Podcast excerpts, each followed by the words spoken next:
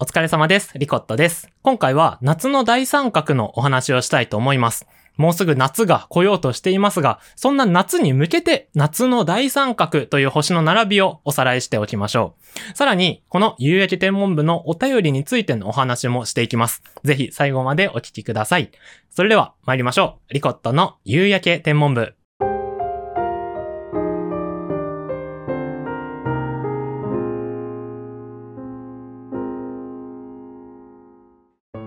疲れ様です。夕焼け天文部部長、天文学の東大生、リコットです。夕焼け天文部は、見るだけで心が動く夕焼けのように、聞くだけで心が動く天文学や宇宙の話題をお届けする部活動です。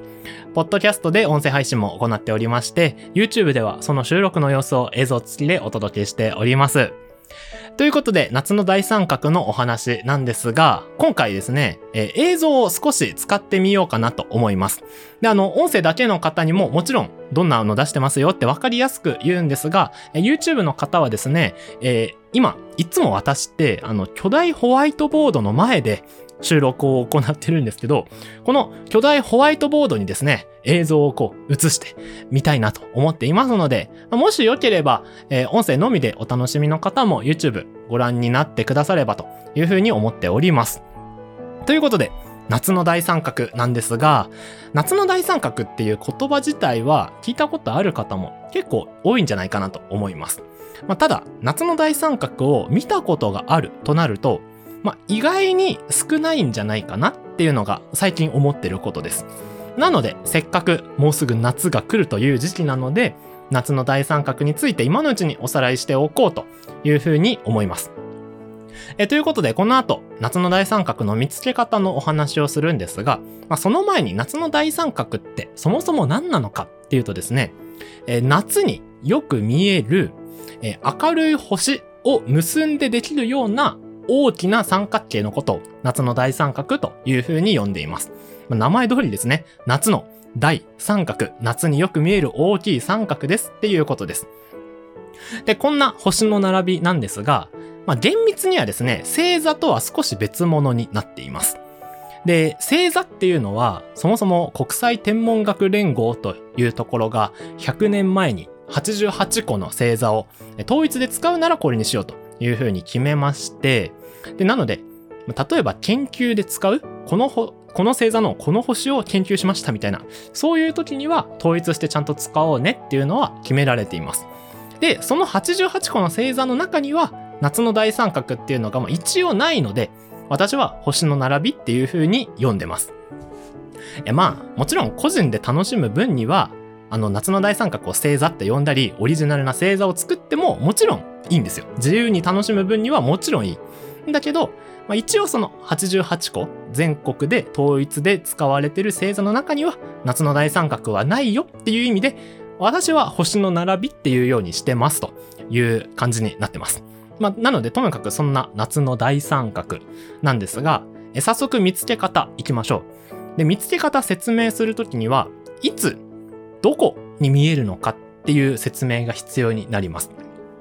星空っていうのは日付とか時刻が変わるとどんどん動いていっちゃうんですね。なので、えいつどこに見えるっていうような説明をしてあげる必要があるんですけど、まあ今6月になろうとしているので、6月の話をしましょう。6月頃なら、まあ、大体夜9時頃になります。21時頃ですね。まあ、9時とか10時とか、結構夜遅めの時間になります。で、まあ実は7月とか8月とかなら夏の大三角、もう少し早い時間に見えるんですが、6月に見るならまあ9時くらいですね。時間は9時。で、まあ方向はどこかというと、東という方角になります。で、今はスマホとかにコンパスもついてるので、それで調べちゃいましょう。全然 OK。で、東を調べます。で、東の空、9時頃見たら、まあ、東の空って言っても、まあ、広いので、空は広がってますから、その中でも、え特にどこかっていうのを今から絞っていきたいと思うんですけど、えそんな時によく使われるのが角度なんですね。で、角度も思い出してみると、え例えば、え今目の前を0度にしましょう。目の前を0度にして、頭の真上を90度にします。90度は直角っていう名前もありましたけど、目の前が0度、頭の真上が90度っていう風に、こう、時計の針がどんどん上がっていく感じで、え数えることができますよね。で、その数え方で、地平線、まっすぐ前の0度から45度くらい上。まあ、要するに真ん中ってことですね。45度くらいの高さに夏の大三角が見えていることになります。まあ、大体でいいです。で、大体45度で、直角三角形、あ、直角三角形っていうのを後で説明するんですけど、その直角三角形、夏の大三角自体の大きさがどのくらいかっていうと、大体20度か30度くらいあります。で、90度のうちの20度から30度なので、結構大きいっていうイメージを持って大丈夫だと思います。えここまでまとめますと、6月くらいなら、時間は9時頃、夜9時か10時くらい、9時頃になりますね。で、方向は東。で、高さは45度くらいになります。で、そんな夏の大三角が、え、どんな姿、どんな形をしているのかというと、さっきちょっとフライングしていっちゃいましたが、直角三角形の形をしているというイメージがいいと思います。ちなみに人によっては二等辺三角形ということもあるんですが、僕は、としては直角三角形派なので直角三角形でいきますね。で、直角三角形といえば、三角定規をちょっと思い出してみてください。三角定規って2種類ありましたよね。で、2種類のうちの3つの辺の長さが全部違う方を思い出します。あの、角度が90度、60度、30度ってやつの直角三角形を思い出して、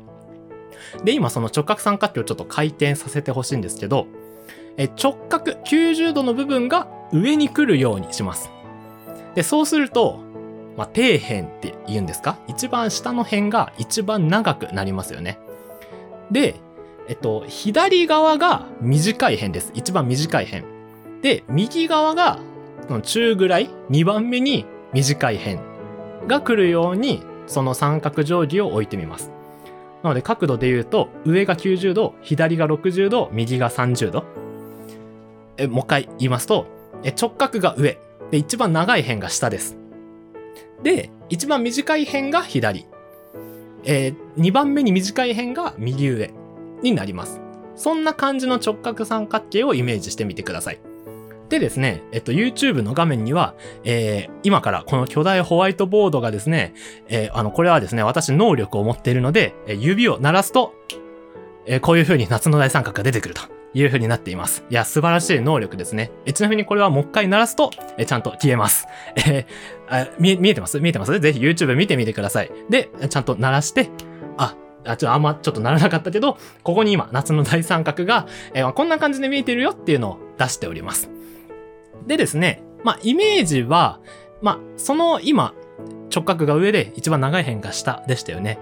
で、そっから、ちょっとだけ、こう、右下に傾いてるっていうのが、まあ、もう少し正確な見え方になります。で、そうして夏の大三角という星の並びが見えていると思うんですが、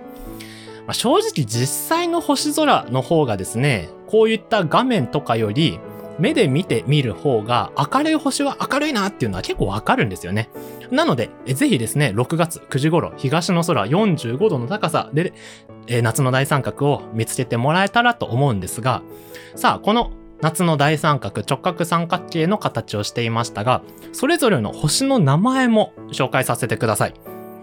えー、じゃあまず直角三角形なので直角の部分の星から行きましょう。一番上にあるような星。この星にはですね、名前がついてまして、その名前をベガという風に言います。カタカナ2文字でベガです。で、このベガはこと座の星なんですね。えベガのあたりがこと座という星座なんですが、えこの星がベガという風に名前がついております。で、そのベガからじゃあ始めまして、先に左側から行きますか。え、左、今左には一番短い三角定規の辺があったんですけど、その左下の方に進みます。そうして、えー、三角形の頂点の部分にある星が、この星の名前をデネブっていう風に呼びます。このデネブはまた違う星座でして、デネブは白鳥座の星になります。えー、今、一番上直角の部分がベガ、こと座のベガ。そして左下がデネブ、白鳥座のデネブという星でした。え、これで2つやりましたので、じゃあ最後の1個も一気に行きましょう。えー、右下に行きます。ベガから右下でもいいし、デネブから右に目線をずらしてもいいんですが、えこの右下の部分の星、名前をアルタイルという風に言います。これは5文字でちょっと長めですね。アルタイル。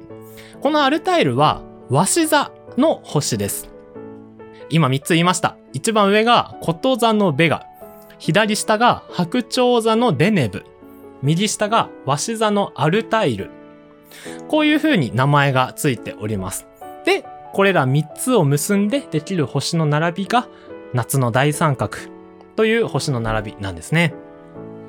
で、えっと、ままずは、ぜひですね、これを見つけてみようというところなんですが、まあ、なんかエピソードみたいなのがあったらいいなと思うので、え一つ紹介したいと思います。エピソードっていうのは、あのま個人的なエピソードはたくさんあるんですけど、この夏の大三角に関するエピソードっていうのがあるんですね。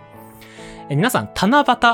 聞いたことあるでしょうか？まあ、七夕自体は聞いたことあるかなと思うんですが、七夕にまつわる伝説というものがいくつかあるんですね。で、その中の一つを、えー、紹介したいと思うんですが、まあ、ざっくりあらすじ説明しますよ。えまずですね、登場人物は織姫と彦星という二人です。織姫と彦星はですね、えー、結婚します。いや、あの、唐突ですけど、結婚します。お二人。で、結婚生活を送るわけなんですけど、まあ、楽しい。楽しい楽しい結婚生活を送っていたわけですね。なんですが、え織姫彦星それぞれお仕事もしてたんですけど、結婚生活があまりにも楽しすぎて、その仕事をちょっとサボりがちになっちゃったんですよね。で、それを見た、その天の神様っていうのがいたわけです。で神様ですね、えそれはけしからんと。何やってんのと。結婚生活あ楽しくて、でも仕事をおろそかにしちゃ、ちょっとダメじゃないって思った。そんな神様はですね、これ結構残酷ですよ。織姫と彦星を引き離してしまうんですね。思い切りますよね。で、それがですね、天の川と呼ばれる川の両端にこう引き離してしまうんですね。まあ、これは会おうと思ってももう会えない距離まで離されてしまいます。えー、引き離された織姫と彦星は、まあ、悲しみのあまり、えー、泣くばかりの毎日を過ごしたんですね。いや、まあ、その様子を見て、まあ、神様にも、まあ、やはり心はあると。まあ、心はあったからかわかんないですけど、さすがにかわいそうだと思った神様はですね、まあ、年に一回会ってもいいよっていう日を決めました。それが7月7日、七夕の日だよねっていう風になっているのが七夕伝説の、まあ、有名な話のうちの一つになっております。で、そのですね、織姫と彦星っていうのがそれぞれ夏の大三角の3つのうちの2つの星に当てられているんですね。今、直角の部分、えー、この目線だと一番上にあった直角の部分にあること座のベガという星が織姫。そして右下の鷲座のアルタイルという星が彦星にそれぞれ当てられています。で、それでですね、えー、もっとえー、さらに深掘りしてみると、今もう一つの星、デネブ、白鳥座のデネブっていう星がありましたよね。実はですね、白鳥座のデネブは白鳥座の尻尾のあたりにあるんですが、白鳥座の線をですね、えー、辿ることが実はできまして、それを見ると、こう、ベガとアルタエルの真ん中の方に向かって、白鳥座がこう、姿を押している、白鳥が泳いでるような姿を実はしているんですよね。で、そして、その白鳥座が泳いでいるところに見えているのが、天の川なんですよ。いや、これすごいですよね。ちゃんと伝説になぞらえて、えー、こと座のベガが織姫、鷲座のアルタイルが彦星、そして、白鳥座のデネブが尻尾で、白鳥がそのベガアルタイルの方に向かって泳いでるんですけど、その泳いでる向きと同じところに天の川っていうのが流れてるんですよね。素晴らしい。素晴らしいです。で、なので、天の川が見えるような山奥、あの、街明かりがないような山奥に行くと、天の川も見えるくらい、天の川っていう星がたくさん集まって見えるくらいの、えー、場所に行くと天の川見えるんですが、天の川見える場所だとちゃんと天の川の両端に織姫彦星がいるように見えます。えーそんな、えー、夏の大三角にまつわるエピソードを紹介してみたので、あ、これで、ちょっとより身近になったんじゃないかなというふうに思います。で、えっと、街中からだとですね、天の川はちょっと見えません。まあ、ただ、夏の大三角のベガ、アルタイル、デネブ、この3つなら、もう必ず見えますので、あの、いや、本当に見えます。見えます。あの、見えるので、街明かりが、街灯とかがあっても見えますので、ぜひ、この夏の大三角を見つけてみてください。で、おさらいしますと、え6月くらいなら、時間は午後9時とか10時とかです。方向は東。角度は地平線から45度くらいの高さ。で、直角三角形をしています。三角定規の姿を思い出してみてください。で、それにまつわる七夕伝説とかのお話もしたので、ぜひ思い出してもらえたらなというふうに思っております。えさてさて、えーそんなことを紹介しているこの有益天文部なんですけど、えー有益天文部ではお便りを常に募集しておりまして、えー例えば今回のご感想などでもですね、えーお便りどしどしお待ちしているんですが、えーせっかくならですね、ちょっとお便りにテーマを決めようかなと思いまして、えー一月ごとに、まあ、テーマを決めて、このテーマでも送ってくださいね、みたいなことやると、ちょっと面白いんじゃないかなと思っております。えーということで、早速ですが、6月のテーマ、テーマお便りっていうのかな？テーマお便りのテーマを、えー発表します。6月のテーマは、夏の大三角でいきましょう。ちょっと、まあ、単純ですけど、6月のテーマ、夏の大三角として、ちょっとお便り募集したいなと思います。夏の大三角にまつわる思い出や話や、話したいことなど、こじつけでもいいので、ぜひ送ってください。夏の大三角といえば三角形。三角形といえば三角チョコパイみたいな、あの、そういう話でもいいので、ぜひ夏の大三角に絡めたエピソードなどなどお便りお待ちしております。えー概要欄に専用の入力フォームがあるのでそちらからぜひ送ってください。で、もちろん、あの、それ以外のお便り、普通のお便り、普通おたも、えー随時いつでもお待ちしておりますので、ぜひぜひ送ってください。